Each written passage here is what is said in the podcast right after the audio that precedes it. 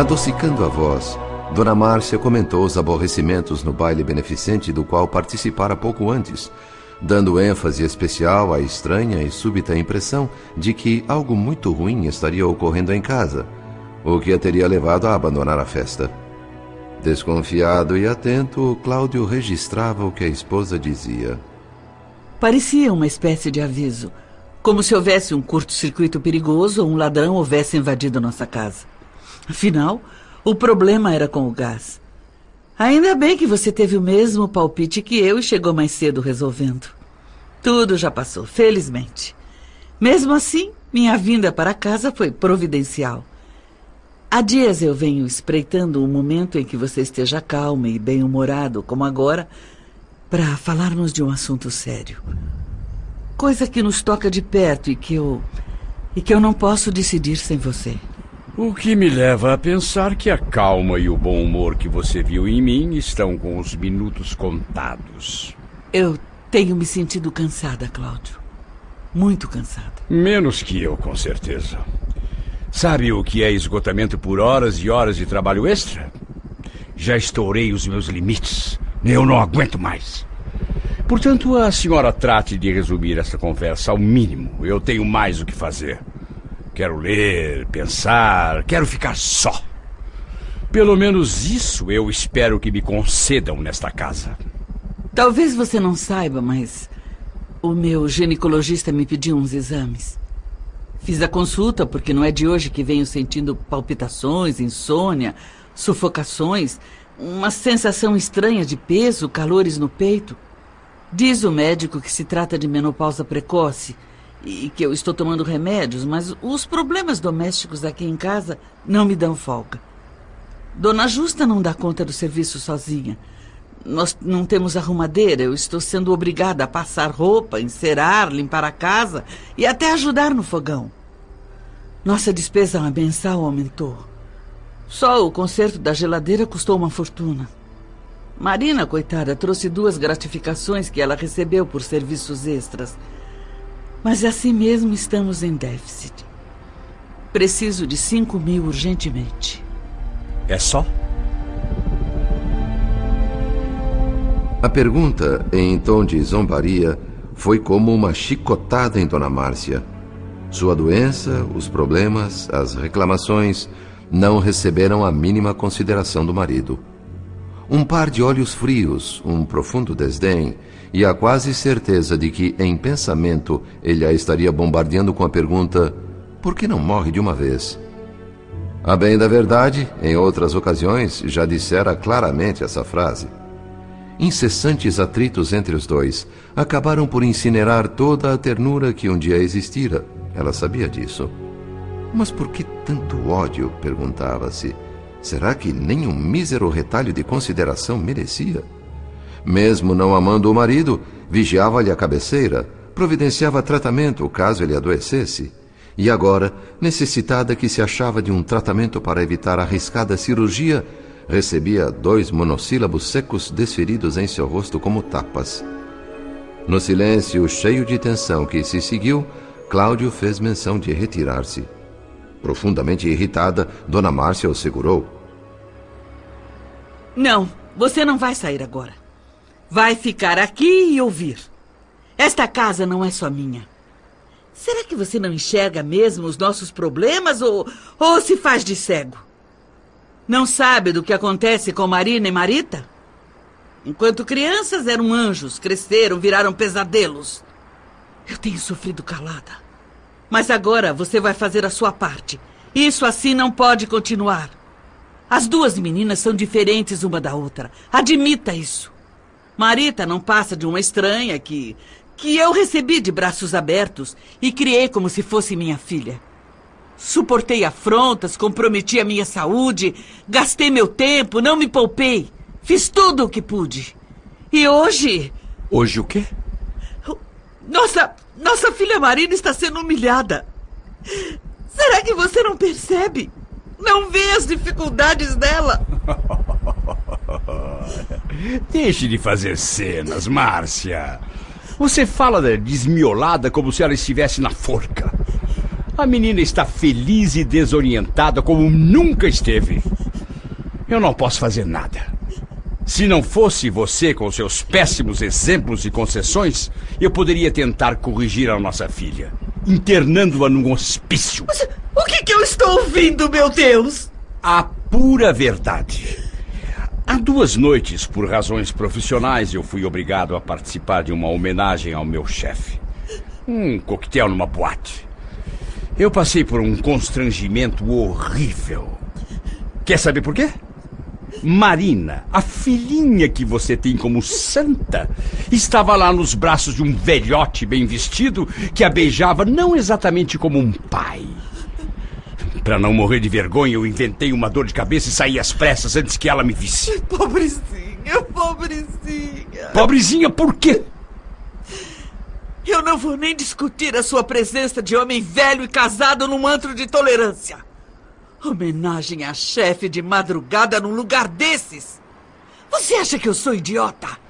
Que você é imoral, indigno e mentiroso, eu sempre soube. Finjo que não vejo por amor à família.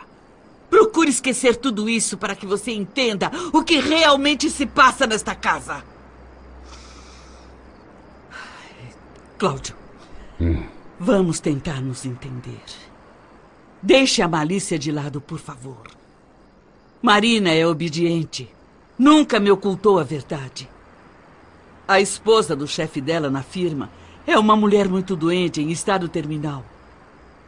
Num gesto de caridade, a nossa filha reparte seu tempo entre as obrigações do trabalho e os cuidados para com a enferma na casa do chefe, o senhor Nemésio. Maior abnegação impossível. Será que você não vê? Marina precisaria interessar-se pela vida íntima da família Torres, a ponto de velar noites e noites pela infeliz senhora? Claro que não. Só mesmo por simples espírito de sacrifício. Por acaso, você já viu nossa filha quando ela chega em casa pela manhã, mostrando profundas olheiras e faces pisadas?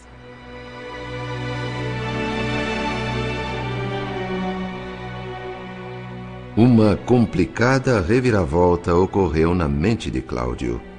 Teve ímpetos de esbofetear a esposa por tão injuriosas palavras, mas, ainda que ruborizado pela indignação, conseguiu dominar a raiva. Revidaria debochando da mulher, porém tinha certeza de que Marita escutava a conversa deles no quarto próximo. Determinado a conquistá-la a qualquer preço, até porque já declarara seu amor à menina, não iria ele recuar agora, em hipótese alguma. Dona Márcia acreditava que a jovem estivesse dormindo, mas o marido sabia-se ouvido, examinado. Qualquer procedimento incompatível com o processo de sedução devia ser rejeitado imediatamente. Se esbravejasse, poderia afugentar a presa. Sabiamente optou por aguentar insultos, fossem quais fossem, tirando o melhor partido possível daquele diálogo com a esposa. O amigo desencarnado ao lado dele funcionava como insuflador de ideias, fortalecendo-lhe a alma. A fabulação de um complementava-se no outro. Examinar detalhes, falar com intenção, manejar Márcia para alcançar Marita. Juntos faziam da mulher de Cláudio um instrumento perfeito, um trampolim. Com essa renovada disposição, o pai adotivo de Marita, se não chegou a sorrir, pelo menos suavizou a expressão, fingindo resignar-se ao império da paciência. Desarmada por aquela repentina impassibilidade que confundiu com benevolência, prosseguia Dona Márcia. O senhor Nemésio Torres está desarvorado diante de uma tragédia que a fortuna dele não pôde conjurar. Tem muito dinheiro, negócios prosperando, mas o coração está abatido. Afinal, espera a morte da esposa e isso é uma questão de dias. Nossa filha compadeceu-se dele. De tanto amparar a doente, acabou sendo tocada pelo sofrimento do marido, que conscientemente se aproxima da viuvez. Marina tenta revigorá-lo como pode. O que há de tão espantoso nisso? Mas assim, afogando-se na bebida em lugares suspeitos? O que são esses dois, afinal? Crianças destemperadas? Não me lembro de tê-los visto rezando pela tranquilidade da enferma. Por que essa ironia? Você, numa situação igual a dele, com certeza não iria se consolar com lágrimas. Mergulharia na farra. O senhor Nemésio, portanto, não está sendo inconveniente. Deve sim procurar ambientes alegres a fim de ganhar forças. E também não vejo maldade na forma como ele trata a Marina. Ela sempre foi uma boneca mimada e adora esses afagos. Aos meus olhos, tudo isso é muito justo, muito claro. Dona Beatriz e o senhor Nemésio tiveram somente um filho. Não foram, como nós, premiados com a ternura de uma filhinha no lar. E nem adotaram alguma pequenina estranha a eles. Marina me conta tudo o que se passa, Cláudio. É uma jovem sensível e carinhosa, com pena do chefe e, e tentando reconfortá-lo. Reconfortá-lo, sei. O seu sarcasmo não vai resolver nada, Cláudio. Nossa filha está certíssima. E por favor, pare de rir. Há um outro assunto muito sério a ser tratado. Obviamente você não ignora que Marita está namorando há alguns meses o Gilberto, o filho do senhor Nemésio e de Dona Beatriz. Parece algo simples e corriqueiro, mas não é. Venho acompanhando discretamente essa ligação dos dois. E acredito que o rapaz tenha por ela um sentimento forte, verdadeiro. Os bilhetes, telefonemas, conversas deles me, me confirmam essa impressão. Não deixei de me afligir, é claro, quando os vi deitados na relva, bem abraçadinhos, num canto isolado da floresta da Tijuca. Meu coração de mulher e de mãe disparou no ato. Marita foi adotada, não tem o meu sangue. Mas, para todos os efeitos, ela é minha filha. Acho que ela foi longe demais. E esse fato merece atenção rigorosa.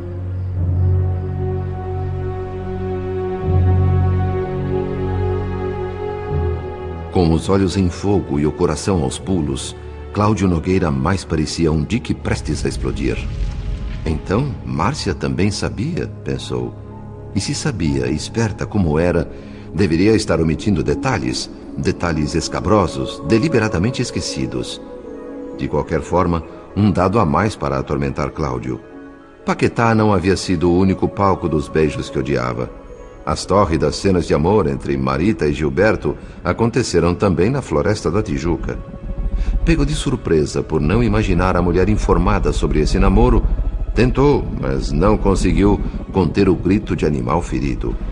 Espicaçado pelo ciúme, deixou irromper o homem selvagem que lhe dormia na polidez. Ingratidão, ingratidão, ingratidão!